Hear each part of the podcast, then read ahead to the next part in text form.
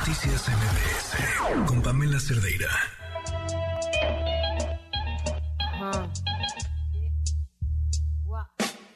Quisiera tener cosas dulces que escribir, pero tengo que decidir y me decido por la rabia. Cinco mujeres. 8 con 37 minutos. Esta es la historia que nos tiene Joali Violadas. Eso que solo es un día en Guatemala, multiplícalo y sabrás por qué estamos en. Joali, ¿cómo estás? Buenas noches. Pamela, ¿qué tal? Muy buenas noches. Buenas noches al auditorio. La siguiente denuncia es muy cortita, pero es tan importante y seguramente se ha replicado en miles y miles de mexicanas y mexicanos.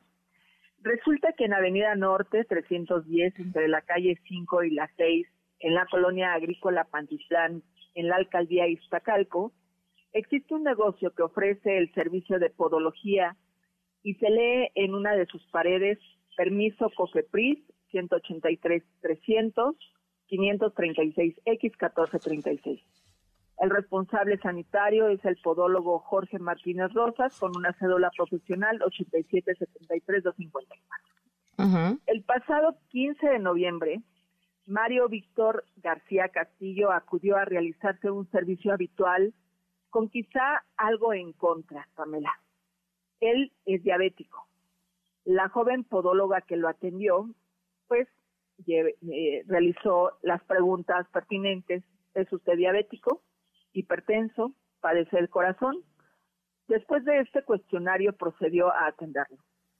Le cortó un callo que Mario tenía en la planta del pie y le dio su siguiente cita para después de un mes, es decir, el 15 de diciembre.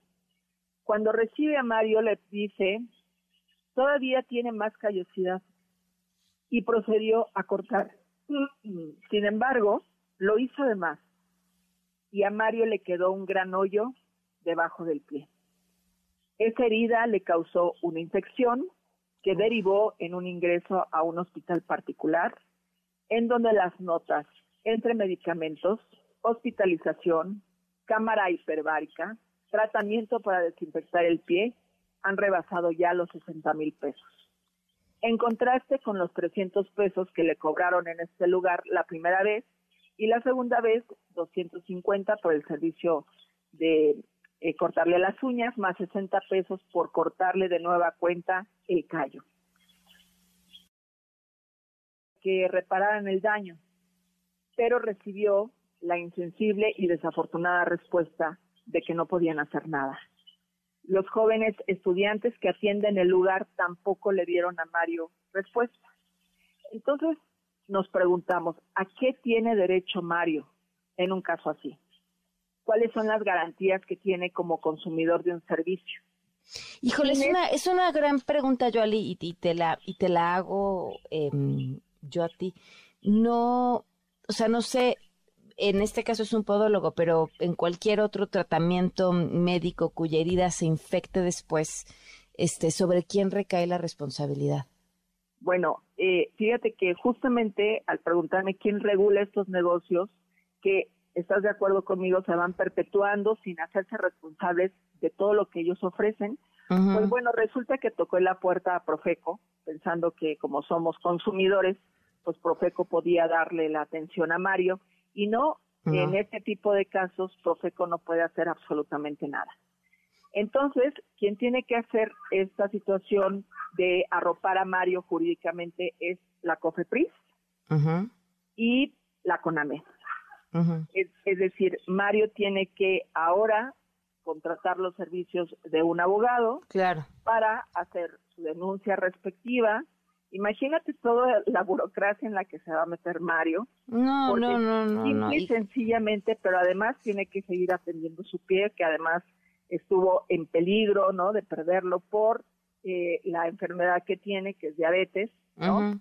Y que si bien él lo plantea cuando la señorita lo, pues lo, lo interroga para hacerle el servicio, ¿cuántos casos así, Pamela, que se replican y se replican? Y siempre que uno acude a la CONAMED o a eh, COFEPRIS, en este caso, eh, eh, toqué puerta con Profeco, COFEPRIS no me ha contestado, el podólogo me dijo que el día de mañana el responsable, más bien el, el que es el, el, representante legal de ese negocio, me atiende mañana a las ocho y media, vamos a darle seguimiento, pero la pregunta queda, queda Pamela, al aire. Cuando tú vas a un servicio como este, nunca te imaginas estar en riesgo, que alguna parte de tu cuerpo se vaya en riesgo. Esto fue un callo, un callo que esta joven cortó de más al grado de que Mario salió con un hoyo, con un agujero en la planta de su pie.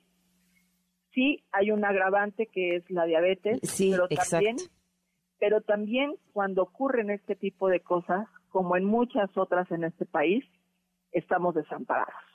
Sí, no, y me, a ver, me, me, parece, no, no quiero que parezca que yo me estoy poniendo del lado de, de quien le hizo el servicio porque desconozco absolutamente las condiciones y no el caso, que debe estar lleno de un montón de asuntos técnicos, pero, pero me parece que, que es un tema que tenemos que, que abordar eh, desde todos los ángulos, sobre todo el que tú planteas aquí, el de los derechos de los pacientes, porque sobre todo este caso, con los índices de diabetes que tenemos en el país, eh, debe ser un caso recurrente. Sí, sí. Sí, además de caso recurrente, imagínate ya lo que lleva Mario gastado de 680 pesos que se gastó en esas dos consultas, ¿no? Y luego, eh, después llegar a un, a un límite de 60 mil pesos, ¿dónde los sacas? Si los tienes, no los tienes, ¿cómo los consigues? ¿Cómo los vas a pagar? Deja de trabajar, Mario.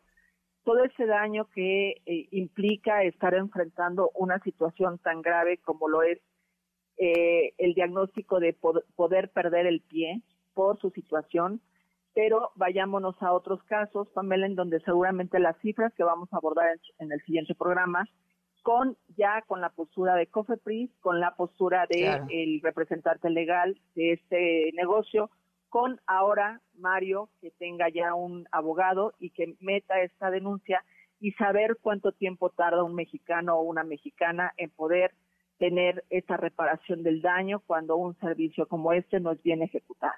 Oye, ya que te contesten en la Cofepris, ahí te mandamos una batería de preguntas porque tenemos una de temas pendientes con ellos y nunca nos quieren tomar la llamada. Pues mira, pásame todas las preguntas por correo y con mucho gusto yo les hago la lista. A ver si tú tienes mejor suerte. Así, oye, ya de paso. ¿Eh? Muy bien. Pues Joali, seguimos atentos a, la, historia de, esta persona y por supuesto de todas las demás que nos tiene siempre. Muchísimas gracias. Gracias a ti, Pamela. Y mi correo para quienes quieran hacer una denuncia, periodismo a toda prueba, arroba gmail.com o me, o me encuentran en mis redes sociales, en Twitter o en Facebook, como arroba Joali Y mañana la marcha de PAM. Ah, claro, ahí nos vemos, por supuesto, contando todas las historias. Un abrazo, Joali. Buenas noches. Noticias MBS